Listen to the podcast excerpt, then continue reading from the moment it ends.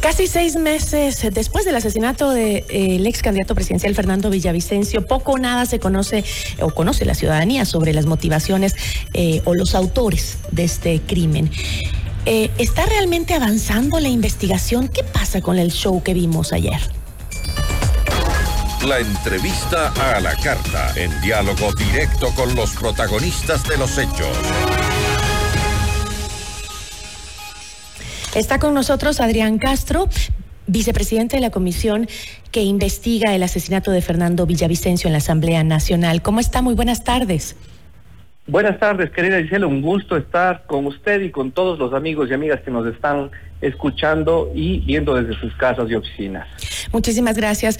Eh, ¿Qué es lo que está sucediendo al interior de la comisión que investiga el crimen en contra de Fernando Villavicencio? ¿Por qué tuvimos que presenciar ese show eh, de ayer en la Asamblea Nacional con la ministra Palencia? La verdad, el día de ayer fue eh, un rezago de la vieja asamblea, porque todavía los hay. Lamentablemente, ayer vimos que efectivamente hay gente que no le tiene respeto a, a los comparecientes, a la familia de Fernando Villavicencio, a los asistentes en general y al país. Nosotros fuimos los primeros el día de ayer en que intentamos eh, persuadir a que ese show que inició se acabe rápido, pero lamentablemente ustedes pudieron presenciar, como todos los que estuvimos en la sala, que la posición adoptada por la asambleísta Palacios fue realmente lamentable y reprochable desde todo punto de vista. Yo, eh, como vicepresidente de la comisión, envié inmediatamente, una vez que se terminó la comisión, un oficio a la presidenta solicitándole que brinde las garantías a todos los asistentes y segundo, que tome inmediatamente acciones eh, notificando a los órganos internos administrativos de la Asamblea para que se ejerza las acciones y las medidas contundentes para que esta situación no vuelva a ocurrir jamás en una de las comisiones y peor en la Asamblea Nacional. Ahora bien, desde el correísmo eh, también escuchábamos ayer la voz de la asambleísta Mónica Salazar, eh, que existe esta teoría de que con el de que con el asesinato de eh, Fernando Villavicencio, pues la Revolución Ciudadana perdió elecciones, perdió votos, ¿no? Y lo comparaba con la pérdida eh, que tuvieron las hijas, por ejemplo, con su padre o, la, o, el resto de familiares de Fernando eh, Villavicencio. ¿Podemos entonces confiar en una investigación que se, llama, que se lleve a cabo con la participación de un sector político que, a pesar de ser adversario de Villavicencio, se siente también víctima, como que este, le hubiera afectado porque perdió votos? Mire, lamentablemente, querida Gisela y amigos oyentes, contra las formas de ver las cosas y de hablar, uno no puede tener control, nadie puede tener control sobre la, las expresiones que, que diga alguien. Lo que sí fue el día de ayer notorio fue que la conducción dentro de la comisión, cuando se escucharon este tipo de cosas, fue contundente.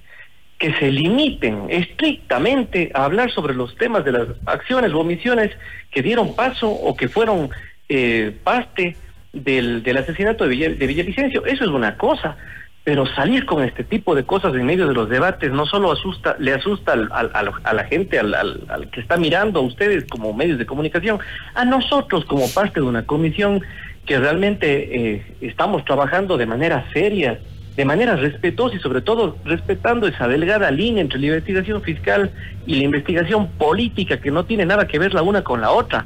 Y peor aún, encontrándose presentes los familiares de Fernando Villavicencio, a ratos si estas personas, como las que usted acaba de mencionar, se olvidan de que estamos hablando no solamente de un político, porque creo que se acuerdan de Fernando Villavicencio solamente como un candidato, pero se están olvidando del ser humano.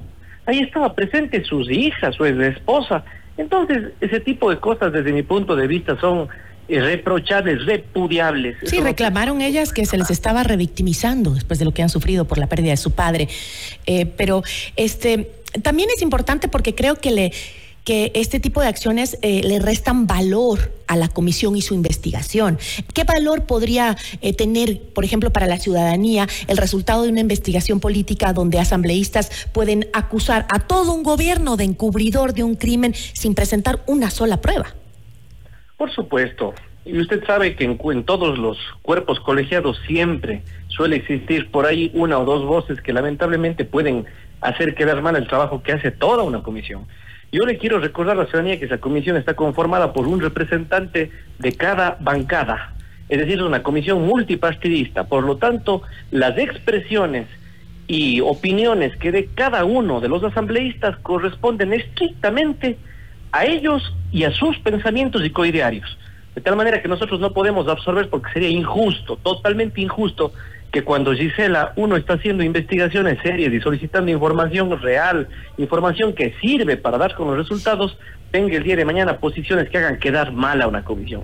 Y sería injusto ponernos a todos en el mismo saco de la prepotencia o en el saco de la inconsecuencia con las con las cosas que tenemos que investigar porque los algunos de los que estamos ahí sí estamos haciendo una tarea importante que nos quita además eh, este rato pues muchísimas horas del día para dedicar a esta investigación mientras estamos dedicándonos también a la presentación de proyectos y demás de tal manera Gisela que eh, la dedicación que estamos poniendo algunos a esta comisión sí es la adecuada. Otras personas veo que no se preparan para llegar a las comisiones o a las comparecencias, pero esas personas tienen que responder por sus propios actos, porque cada persona en este en esta comisión es independiente. Yo no puedo responder por las versiones de una o dos colegas que hagan eh, el día de mañana sus sus declaraciones inapropiadas dentro de una sesión cada quien tiene que responder por lo que dice y así como estará en actas y en las.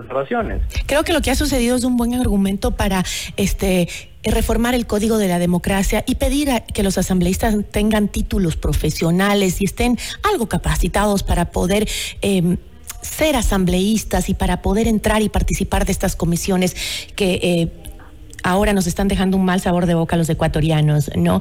Pero, por ejemplo, este, después de que el trabajo de esta comisión termine, eh, ¿los informes que se presenten tienen alguna validez jurídica? Por supuesto.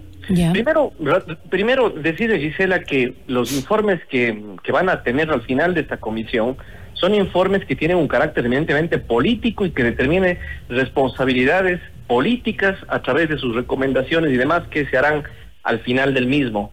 Eso por un lado. Y por otro lado, yo coincido, y permítame, porque debí iniciar con esto en realidad, coincido con usted. Esta asamblea debe tener menos asambleístas y más asambleístas preparados. Un menor número, pero con asambleístas que realmente... Pero es que es discriminación, asambleísta. Es discriminación.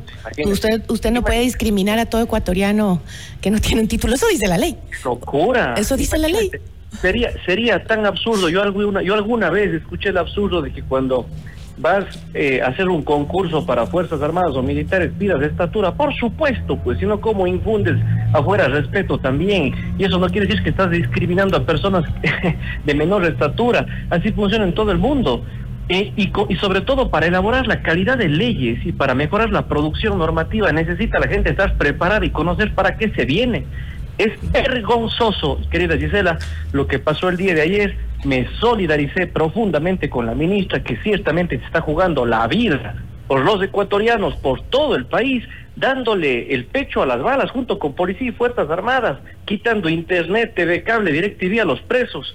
Y precisamente desde la Asamblea lo que debemos hacer es darle las herramientas para que no estén solos. Y el día de hoy, este mismo instante, mientras estoy conversando con usted, Gisela, estamos discutiendo la ley de extinción de dominio, en donde le estamos dando muchas herramientas a los jueces para quitarles y desfinanciarles a estos grupos narcoterroristas que lamentablemente, lamentablemente en el país han llegado a integrarse o incorporarse incluso dentro de la estructura política y administrativa del Ecuador. Obviamente esa ley es importantísima para esa lucha, ¿no? La extinción de dominio y hacer uso de ese dinero, de esas armas y de todo lo que se le incaute a las bandas terroristas, que lo haga uso el Estado para darnos la seguridad que necesitamos y sobre todo que también en la Asamblea estas son las, el tipo de leyes que hay que aprobar y no estar en shows como el vergonzoso que tuvimos ayer. Asambleísta, yo le agradezco mucho. Muchas gracias a usted, Gisela, y a todas las personas que nos están escuchando este momento. Mi abrazo lleno de cariño y esperando que este país avance hacia el lado correcto y que la Asamblea, el Ejecutivo, trabajemos juntos para darle respuestas que necesita el país y no estar en esos shows que lamentablemente hacen quedar no solamente mal a nuestro país en concierto internacional, sino a la institución y a nosotros los asambleístas. Le agradezco muchísimo. Nos acompañó Adrián Castro, vicepresidente de la comisión que investiga el asesinato de eh, Fernando Villavicencio.